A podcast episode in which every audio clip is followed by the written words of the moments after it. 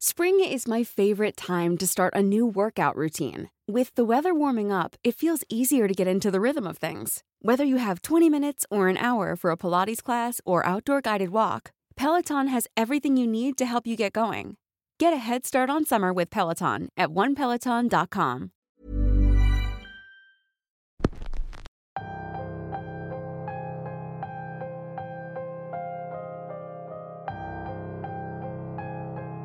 El tiempo corre y cada día estamos más cerca.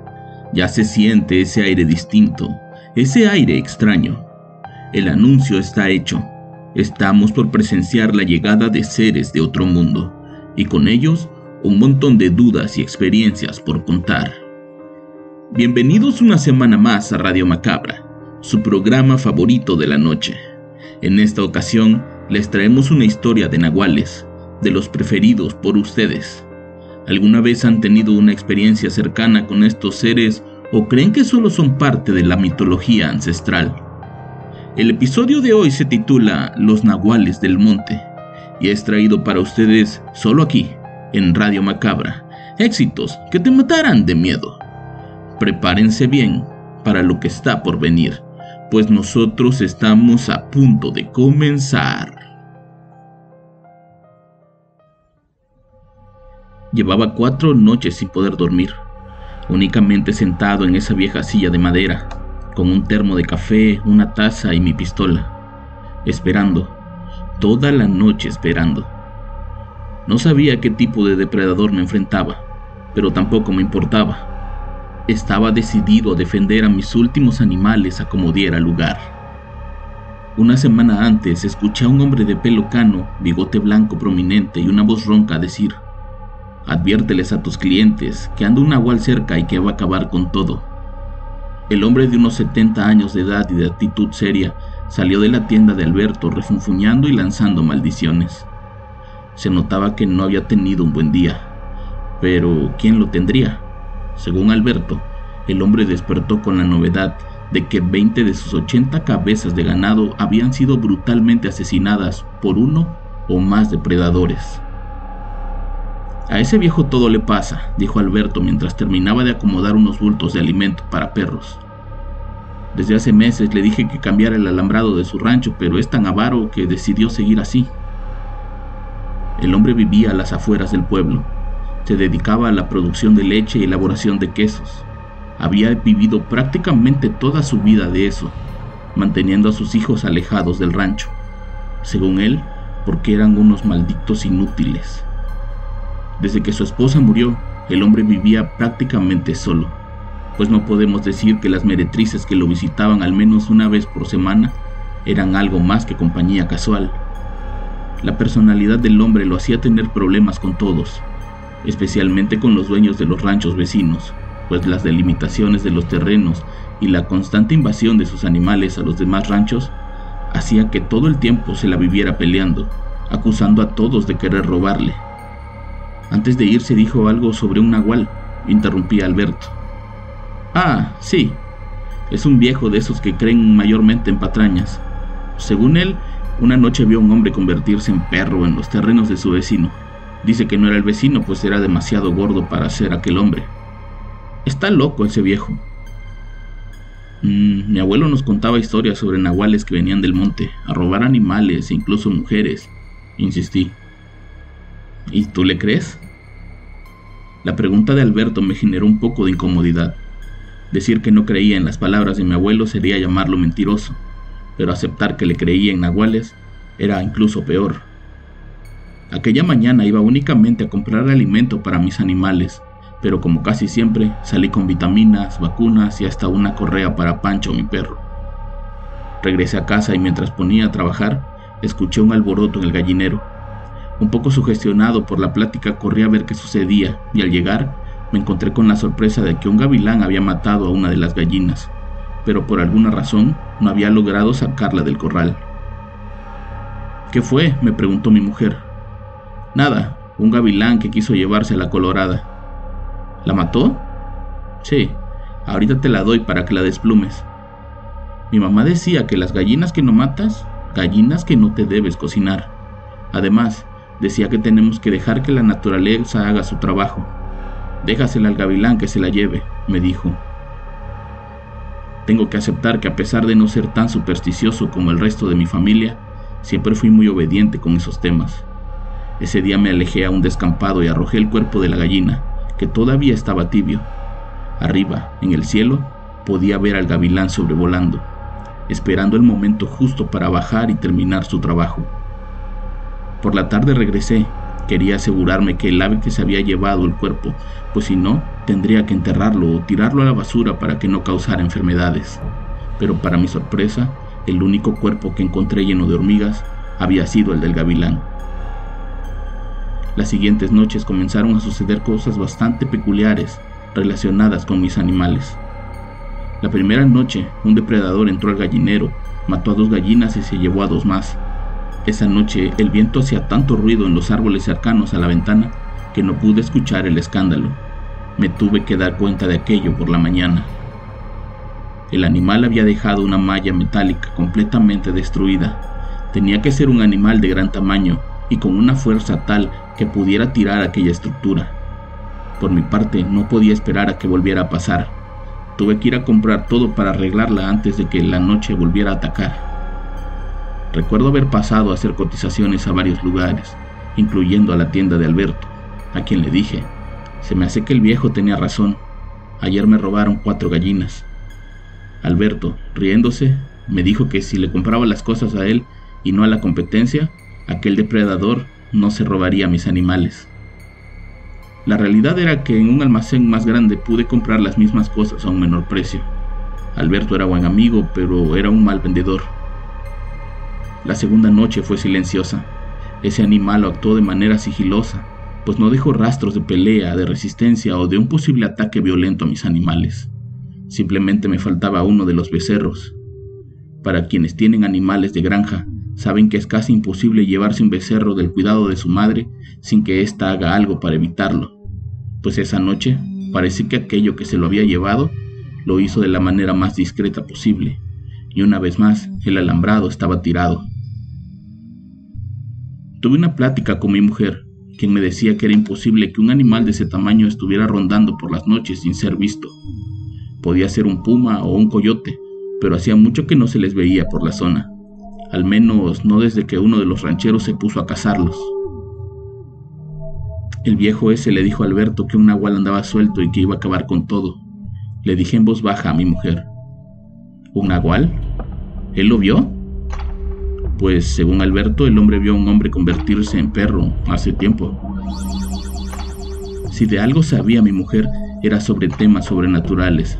Su abuela había sido una bruja muy afamada en el pueblo y prácticamente creció escuchando todo tipo de leyendas y cuentos relacionados con la vida del campo, las brujas y por supuesto los nahuales.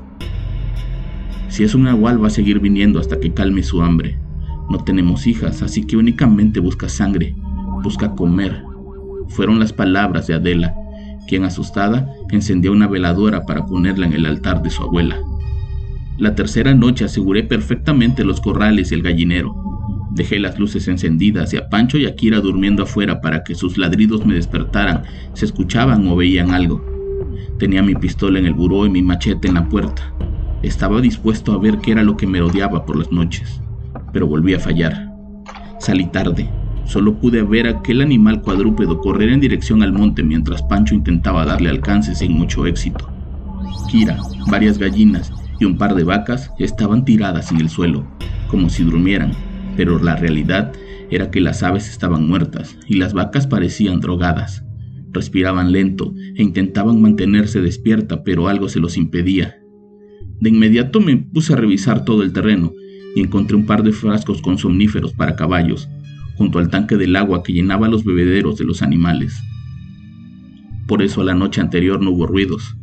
Quien sea que los quería llevar, los había dormido para hacer su trabajo más fácil. Al día siguiente fui a ver a Alberto para que me ayudara a saber quién era quien pudiera estar vendiendo aquellos somníferos. Él me dijo que eso era caro, que solo un veterinario podía tener acceso a aquellos productos y en el pueblo solo habían tres. Difícilmente te van a decir algo a quién le vendieron eso. Quien drogó a tu ganado lo pudo comprar en otro lado. No tiene caso que preguntes, me dijo. pues de alguna forma me voy a enterar. No puedo reparar esa reja todos los días, sale bastante caro, le dije mientras me marchaba del lugar. Sabía que el depredador iba a volver, llevaba dos noches sin comer bien.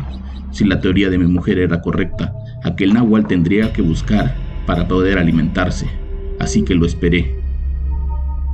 Ya entrada la madrugada, el frío arreciaba en todo el valle, el sonido del viento me arrullaba, pero yo no podía dormir, tenía una misión y la tenía que cumplir. Me coloqué en un lugar oculto entre los corrales y la casa, ahí donde la oscuridad me daba la ventaja de no ser visto por ningún animal. Pancho y Kira caminaban nerviosos por todo el alambrado. Mi mujer adentro tampoco dormía. Me estaba velando el sueño y pidiendo que nada me pasara, cuando de pronto los ladridos de mi perro me alertaron. Me levanté de la silla con mi arma en la mano y con la intención de ir hacia el frente de mi terreno, pues de ahí venía todo ese escándalo. Pero en ese momento algo me lo impidió. Ese algo era una respiración casi gutural, ese gruñido que hacen los animales cuando tienen a su presa acorralada. Lo escuché y no tuve tiempo de reaccionar. Cuando quise voltear a ver qué era aquello, esa bestia de gran tamaño ya se me había ido encima, tirándome al suelo y mostrándome sus enormes y apestosas fauces. No era un lobo, tampoco era un coyote y mucho menos un perro. Era un híbrido entre todas esas cosas que jadeaba y segregaba una saliva tan asquerosa que me hacía I'm Sandra, and I'm just the professional your small business was looking for. But you didn't hire me because you didn't use LinkedIn jobs. LinkedIn has professionals you can't find anywhere else, including those who aren't actively looking for a new job but might be open to the perfect role, like me. In a given month, over 70% of LinkedIn users don't visit other leading job sites. So if you're not looking on LinkedIn, you'll miss out on great candidates like Sandra. Start hiring professionals like a professional. Post your free job on linkedin.com/people today. Marear. Ese animal no me atacaba, era como si simplemente quisiera detenerme. Yo por mi lado intentaba soltarme de sus garras y de su enorme peso. Volteaba la cabeza buscando a mis perros para que me ayudaran y en un momento vi a Kira volar por los aires. Su grito de dolor y el de desesperación de Pancho me indicaron que algo igual de grande que la bestia que me atacaba a mí los había hecho volar por los aires. Con el golpe, mi arma quedó a unos metros de mí, así que estiraba mi brazo con la intención de tomarla y dispararle a ese animal, que por alguna razón no me dejaba moverme, tampoco me mataba, cuando de pronto escuché una voz conocida. No es personal, Lalo, pero un padre tiene que hacer lo que sea por su hijo. Era la voz de Alberto, quien cambió frente a mí de forma. Alberto, ¿qué está pasando? Ojalá me hubieras comprado las cosas para arreglar tu reja a mí. Esto no estaría pasando, me dijo con un tono de arrepentimiento en su voz. Ojalá no hubieras adivinado que habían drogado a mis animales, le contesté antes de que Adela lo golpeara en la cabeza con un palo grueso. De inmediato, al ver a Alberto inconsciente, corrí hacia donde estaba Pancho, quien peleaba con el animal tan solo un poco más grande que él, pero que parecía tener muchísima más fuerza. Apunté mi arma, pero en ese momento mi mujer me dijo, no lo mates, deja que se encargue su papá. Adela le ordenó a Pancho que se alejara de la bestia y después le arrojó algo para que comiera. La hambrienta bestia de inmediato comenzó a desgarrar aquel pequeño cuerpo de una de las gallinas muertas anteriormente. Una vez terminó, corrió con dirección al monte, lanzando lo que parecían ser ladridos o gruñidos. Siguiendo las instrucciones del veterinario, inyecté una pequeña dosis en el cuerpo de Alberto, quien despertó a las pocas horas, amarrado a la silla. Por vergüenza y respeto a mi mujer, lo cubrí con una cobija. Alberto se notaba desorientado, pero principalmente preocupado por la otra bestia. Preguntaba en dónde estaba o si lo habíamos matado. Quería que lo dejáramos ir para poder buscarlo, pues podría ser peligroso para todos. Frente a nosotros intentó volver a su forma animal, pero no pudo. Mi mujer, con ayuda de los conocimientos que por años le fueron pasados, pudo sellar a Alberto en su forma humana, haciéndolo prácticamente inofensivo. Aquel animal huyó hacia el monte, le dije. Casi mata a mi perra y tú lo quisiste ayudar. Todo por no comprarte unos metros de alambre. Eres una maldita basura, le gritaba con todas mis fuerzas, conteniendo las ganas de matarlo a golpes. ¿Quién me va a pagar por esos animales? ¿Tú, maldito infeliz? Yo creía que éramos amigos. Seguro lo hiciste lo mismo al viejo del otro día, todo porque no te quiso comprar el material. Alberto lloraba amarrado, pero no por las cosas que yo le decía, sino porque parecía que estaba realmente preocupado por aquella bestia. La bestia de noche es mi hijo, dijo entre lágrimas. Es el más pequeño, pero nació con una enfermedad mental que lo hace tener estos cambios de personalidad. La única manera de tenerlo controlado es a base de fuertes calmantes, pero eso lo estaba matando. Una noche, sin dinero para sus medicinas, mi hijo se convirtió por primera vez en animal y salió a saciar su hambre. Cuando volvió, estuvo tranquilo casi dos semanas. Ese día Alberto nos contó que tanto él como su esposa nacieron con el don de cambiar de forma. Sus familias por muchos años se dedicaron a la brujería y creen que esa es la razón de su don. Ninguno de sus tres hijos mayores heredó tal particularidad pero al nacer el más chico se dieron cuenta que aquello de lo que tanto presumía su familia como una bendición no iba a ser otra cosa más que una maldición. Desde hacía un par de años se había dedicado a sabotear a los rancheros para poder venderles las cosas que casualmente él tenía. Era la manera más fácil de poder tener acceso a las medicinas de su hijo, pero con la llegada de almacenes más grandes, sus ventas se vieron mermadas, optando por dejar que su hijo calmara su mente de la manera más natural que conocía y eso era saliendo a matar animales para que se alimentara. El pequeño niño de ocho años era tan inestable en su forma humana como en su forma animal. Era por eso que Alberto siempre salía con él, pues era la única manera que tenía de protegerlo de todo y de todos. Necesito encontrarlo antes de que lo hagan los rancheros. Ellos lo van a matar, nos dijo. Tú ya no vas a poder volver a tu forma de nahual, le contestó Adela, y tu hijo no volverá a tomar su forma humana. Aquella gallina que la bestia se había comido había sido curada por mi mujer para que cuando el nahual la devorara, nunca más volviera a tener una forma humana. Alberto, al escuchar aquellas palabras, no paró de llorar y de pedir que lo dejáramos ir. Solo quería ir a encontrar a su hijo y hacer lo correcto. Sabiendo que no podía hacernos daño y que el joven Nahual no podía sobrevivir solo, lo desatamos y lo dejamos ir bajo la promesa de que tomaría la mejor decisión para él y para su hijo. Nunca más volvió a ver a Alberto, ni tampoco hemos escuchado quejas de rancheros sobre muertes de sus animales, y aunque pareciera que todo quedó en paz, sabemos que en algún momento las últimas palabras de Alberto se van a cumplir, pues antes de irse nos dijo, Carlota se va a enterar, y créanme que va a buscar venganza, pues ese niño era su adoración. Han pasado tres años desde aquel encuentro con los nahuales del monte, y tanto mi mujer y yo seguimos esperando, siempre con la mirada fija en el cielo, pues sabemos que la forma animal de Carlota es una lechuza, y que en algún momento vendrá a vengarse de nosotros.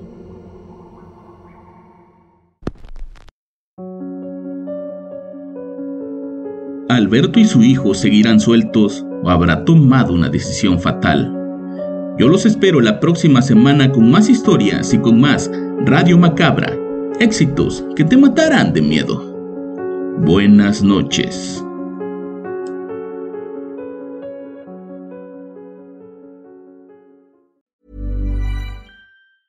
Hey, it's Danny Pellegrino from Everything Iconic. Ready to upgrade your style game without blowing your budget? Check out Quince. They've got all the good stuff shirts and polos, activewear, and fine leather goods, all at 50 to 80% less than other high end brands. And the best part? They're all about safe, ethical, and responsible manufacturing. Get that luxury vibe without the luxury price tag. Hit up quince.com slash upgrade for free shipping and 365 day returns on your next order. That's quince.com slash upgrade.